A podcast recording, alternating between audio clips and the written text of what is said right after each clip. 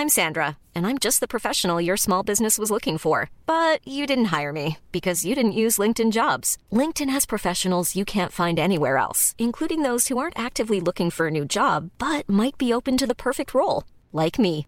In a given month, over 70% of LinkedIn users don't visit other leading job sites. So if you're not looking on LinkedIn, you'll miss out on great candidates like Sandra. Start hiring professionals like a professional. Post your free job on linkedin.com/people today.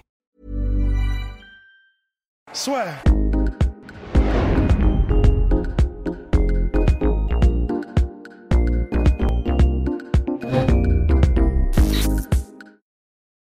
Bonjour à toutes et à tous et bienvenue dans le podcast La Soirée. Alors aujourd'hui, oui, je suis seul, malheureusement.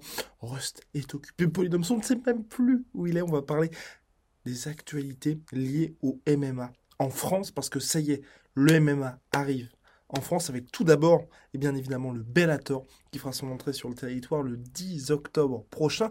Peut-être qu'il pourrait se passer d'autres choses d'ici là, à faire à suivre en tout cas, mais euh, ça marquera vraiment la première organisation majeure à arriver sur le territoire.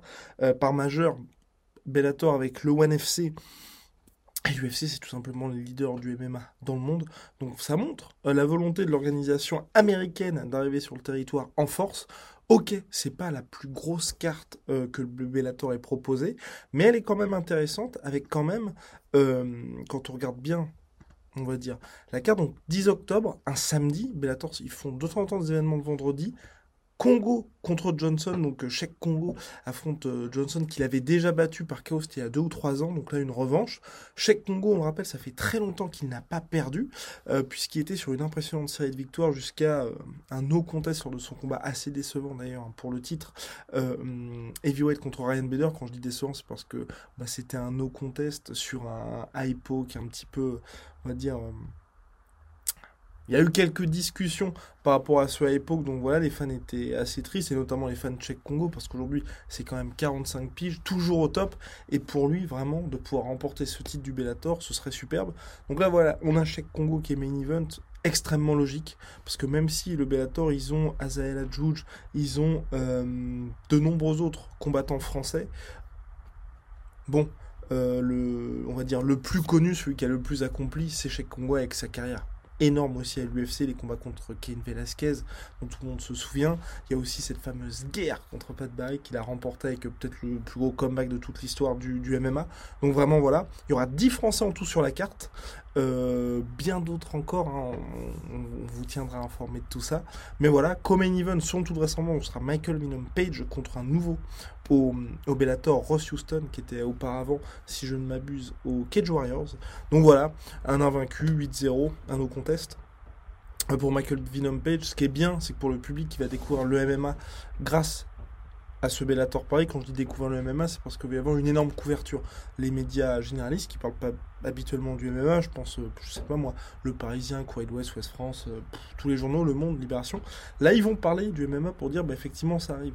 Donc un mec comme Michael Venom Page, même si c'est pas, il représente pas l'élite de l'élite dans la catégorie welterweight, il est extrêmement spectaculaire. Et c'est aussi ça, ce que les gens veulent, parce qu'avec le combat de chez Congo, vous attendez pas à un feu d'artifice, à des spinning back kicks, c'est parce que chez Congo pour chez Congo, il est là pour justement rassurer les fans français et les connaisseurs, on va dire, du MMA, c'est un pilier, il a tout connu. Michael Venom Page, il va apporter un petit peu cette dose de hype et puis surtout ses highlights parce qu'ensuite, quand vous voulez, si vous voulez un petit peu vendre et qu'ensuite le lendemain, je sais pas moi, sur CNews, BFM TV, ils vont parler des extraits du Bellator, avec Michael Venom Page, vous êtes sûr d'avoir un chaos spectaculaire. Et ça, c'est ce qui va intéresser. Donc voilà, comme j'ai dit précédemment, 10 Français sur la carte, dont Cheikh Congo. Euh, les noms, la, carte complète devrait être annoncée prochainement. Intéressant, ça se déroule à l'accord Arena, 5000 places. 5000 euh, places, bien évidemment, on nous a posé la question sur euh, Twitter. C'est 5000 personnes dans le public, c'est pas 5000 personnes plus les membres de l'organisation. Donc voilà, il y aura du public. Les places seront mises en vente, si je ne m'abuse, à partir du 15 octobre. Je regarde un petit peu mes notes et ouais, je crois que c'est ça, c'est à partir du 15 octobre. Peut-être que je raconte n'importe quoi. En tout cas, si ça vous. Oui, à partir du 15, pardon, du 15 septembre. 15 octobre, puisque le combat à l'événement a lieu le 10. Donc ce sera sur accordarena.com et le site bellator.fr pour acheter vos places à partir du 15 septembre. Donc voilà, avec le Bellator, vraiment, qui marque le début du MMA en France pour une organisation majeure, hein, puisqu'il y aura d'autres organisations d'ici là, vous tiendra aussi informé à ce sujet. Et ensuite, là, voilà, on va vraiment entrer dans l'ère MMA en France, parce que en décembre, ça va être aussi extrêmement chargé, puisque Fernand Lopez, on avait parlé dans notre podcast et dans d'autres interviews, donc euh, directeur sportif de RS Fighting Championship, va revenir en France vraisemblablement à Paris pour décembre. Il n'y a pas encore de date précise qui est définie, ni de lieu, mais Ares, c'était quand même pour Ares 2 qui devait être prévu à l'origine en Belgique. Euh, la carte était quand même assez monstrueuse, hein, puisqu'on avait euh, Taleb, John Moraga et Hector Sandoval, Kane, le, fameux Rogue qui avait été la révélation de la première carte, Nassourdini Mavov qui devait affronter Chris Curtis, il y avait aussi Gregory Baben, Rislen Zwak, et pour l'événement qu'ils avaient un petit peu teasé, il y avait quand même le retour de Taylor Lapillus, Wilson Race qu'ils ont signé, et de nombreux autres combattants, donc vraiment sur le papier, Ares Fighting, c'est très intéressant pour les fans. Et puis surtout, ils promettent une carte qui est extrêmement dense par rapport aux événements, on va dire, UFC. Ils n'ont rien à envier au euh, pay-per-view, non bien évidemment, mais aux événements Fight Night. Parce que tous les combats sont extrêmement disputés. Et c'est très compliqué de, désigner, on va dire, sur le papier, un net favori. Donc franchement, ça va être très intéressant. Et puis bien sûr, il y a aussi l'Arena Fight Championship. Eux, ils font un énorme je sais pas vraiment un énorme buzz parce que pour l'instant ça se traduit pas en termes de followers, mais ils sont extrêmement ambitieux parce que plutôt qu'Ares qui a misé, on va dire, sur quelque chose de sportif, on va dire là quand je dis sportif, c'est je parle par exemple de Rogue Rock, de Taylor Lapillus, euh, Arena Fight Championship, ils misent aussi sur les noms, donc euh, sur des noms, ce qui permet aussi une énorme couverture. Et donc là, ils ont récemment signé, bien évidemment, Damien Alamos qui fera son grand retour au sport de combat dans l'organisation. Ils ont aussi signé, là c'est leur très très gros coup, avec Guillaume Pelletier, qui est donc je crois le directeur sportif de l'organisation, ils ont signé Artem Lobov, donc euh, le GOAT du MMA, le GOAT il est surnommé ainsi, hein, euh, c'est un peu pour se moquer, parce que là c'est GOAT pas dans le sens greatest of all time bien évidemment, mais plus dans le sens chèvre, et puis tout simplement parce que il est en négatif en termes de bilan, mais c'est vrai que comme c'est le partenaire d'entraînement de Conor McGregor, il apporte un énorme following derrière lui. Juste après sa carrière UFC qui s'est terminée par, je crois, 4 défaites consécutives, mais après il était contre des, des combattants qui étaient qui pas son niveau, quand je dis pas son niveau, c'est qu'il lui était nettement supérieur, et comme c'est vrai que Artem Mobov est une star, l'UFC est obligé de le mettre soit, soit sur la main card ou soit main event, il s'est retrouvé par exemple en main event contre Cub Swanson, il était extrêmement courageux, là, il n'y a aucun problème. Mais c'est vrai que bah, il y, a une différence entre les deux combattants. Mais lui, c'est vrai qu'en tout cas, l'avantage avec Artem Lobov, c'est que vous avez toujours du plaisir à le voir combattre. Il, avait, il a combattu en bare il a fait trois combats en bare battu quand même Paul Malignaggi dans la discipline. Et là maintenant, donc, il fait son retour en MMA un contrat d'un seul combat avec Arena Fight Championship et il affrontera Ilyes Giroun qui avait notamment tenté l'aventure PFL, euh, je crois que c'était l'année dernière, donc le français Ilyes Giroun, ce sera à Marseille et ce sera le 12 décembre prochain, si je ne m'abuse. Ils ont aussi, donc l'Arena Fight Championship a aussi signé quand même Mehdi Bagdad, donc qui est un vétéran UFC, et là c'est le gros gros nom qu'ils ont signé, c'est Bigfoot Silva, le fameux Bigfoot Silva qui certes est en... Ah, je vais pas dire en perdition, mais c'est vrai que les résultats depuis qu'il est parti de l'UFC sont assez compliqués pour lui, mais c'est un nom qui leur garantit finalement une exposition internationale, parce que quand vous avez Bigfoot Silva qui combat dans une organisation, même si c'est le Bigfoot Silva d'aujourd'hui, vous savez que les médias vont parler de vous. Quand je dis médias, c'est bien évidemment les médias internationaux spécialisés en MMA, MMA Junkie, MMA Fighting, BJPen.com et tous ces sites-là. Aujourd'hui, effectivement, Bigfoot Silva, il a 40 piges, bilan de 19-12 en carrière, 10 défaites par KO. Euh, c'est compliqué, c'est compliqué, mais ça reste un grand nom. Et bah, il avait quand même combattu en 2017 pour le titre du Glory Kickboxing face à Rico Verhoeven. Donc voilà, et puis pour l'UFC, pour l'UFC c'est un peu... Là ça va être intéressant, ça va être vraiment intéressant parce que avec Arena Fight Championship et Ares Fighting, qui est une organisation Ares Fighting afro européenne, on a deux organisations locales qui ont de l'ambition. Donc qui, qui ont de l'ambition, qui ne sont pas, évidemment pas encore au niveau de l'UFC. Mais le Bellator va avoir le temps d'arriver. Ensuite, ces deux organisations-là de faire des gros événements quand même. Soit l'UFC va donc euh, avoir le choix entre soit arriver avec euh, une carte absolument monstrueuse, comme ils peuvent le faire, hein, par exemple l'UFC 254 qui arrive, absolument dinguissime, ou alors quelque chose d'un petit peu plus prudent. On se souvient notamment quand ils avaient fait leur début en Russie. Il aurait pu avoir Habib Nurmagomedov, il aurait pu avoir Zabit Magomed Sharipov en main event, bien évidemment, même ça aurait été un petit peu tôt, certes, euh, pour le titre featherweight, mais il s'était, entre guillemets, contenté, bien évidemment, euh, d'Alexei Olenik contre Mark Hunt en main event et Blakovic, Krylov en co-main event. Donc ça vous donne une idée un petit peu de, de ce que l'UFC peut faire. Ils peuvent très bien mettre, par exemple, on sera en 2021 selon toute vraisemblance, début 2021, Cyril Gann contre Derek Lewis en main event en 5 rounds, ou alors ils attendent et ils font soit Francis Ngannou pour le titre contre Stipe Miocic, soit euh, Cyril Gann, Francis Ngannou, si Cyril Gann venait à combattre un petit peu entre temps, et puis que ce soit pour le titre ou pour la place de premier contender pour la ceinture. Donc, il y a beaucoup d'options particulières pour l'UFC. Mais ce qui est important, et c'est là que c'est compliqué euh, de d'avoir de grosses attentes en termes de cartes pour l'UFC, c'est que l'UFC fonctionne en pay-per-view et c'est toute la différence entre l'UFC et les autres organisations.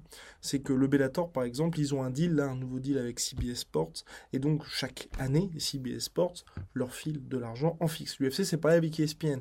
ESPN, je crois, leur donne l'équivalent de 300 millions de dollars par an. Donc ça, c'est en fixe.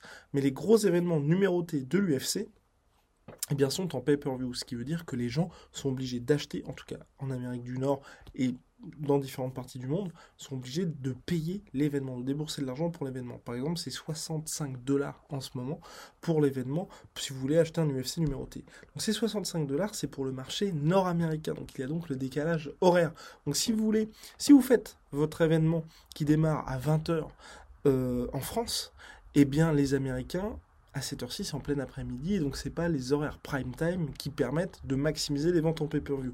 Là, vous allez me dire, Guillaume, l'UFC 254, comme l'UFC 242 de l'année dernière, il est aux horaires prime time. Alors, grosse différence, hein, bien évidemment, c'est que pour l'UFC qui arrive là avec Rabib Nurmagomedov 254, deux choses.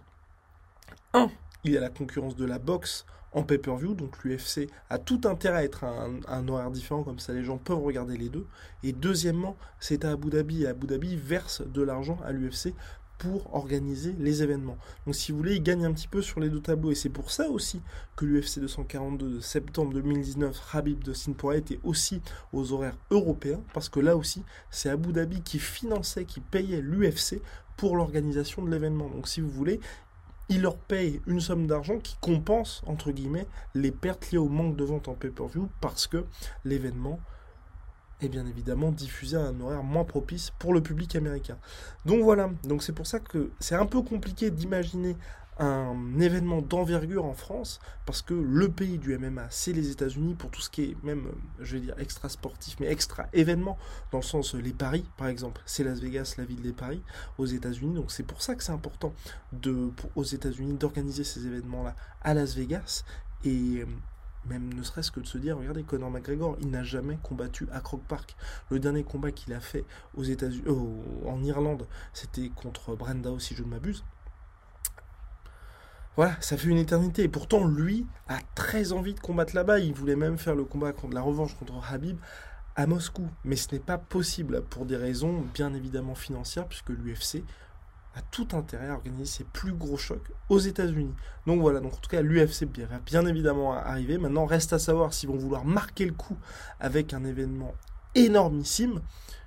Par exemple, Michael Bisping, ils avaient organisé sa première défense de ceinture contre Dan Anderson à Manchester chez lui. C'est en guise de cadeau parce que Michael Bisping, légende de l'UFC, énorme expérience. Donc voilà, mais c'était pas. C'était Michael Bisping, Dan Anderson, ça n'allait pas avoir un énorme succès en pay-per-view. Et surtout, le public anglais avait dû attendre 5 heures du matin pour le main event pour que ce soit aux horaires américains. Je doute.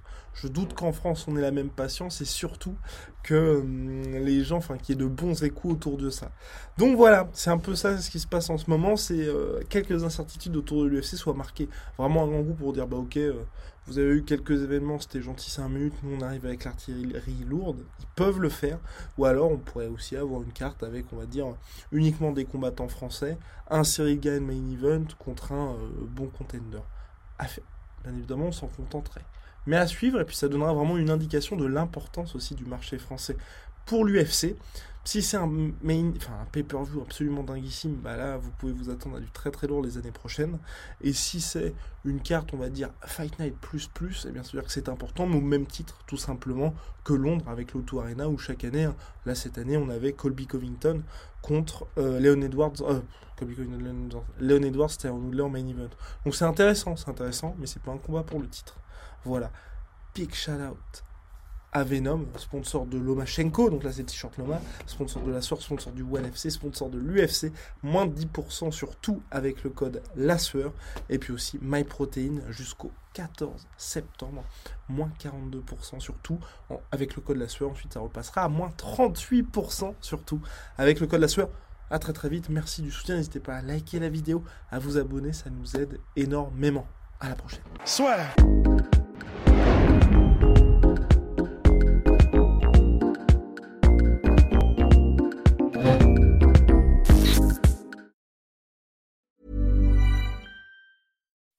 When you make decisions for your company, you look for the no-brainers. If you have a lot of mailing to do, stamps.com is the ultimate no-brainer. Use the stamps.com mobile app to mail everything you need to keep your business running with up to 89% off USPS and UPS. Make the same no-brainer decision as over 1 million other businesses with stamps.com. Use code PROGRAM for a special offer. That's stamps.com, code PROGRAM.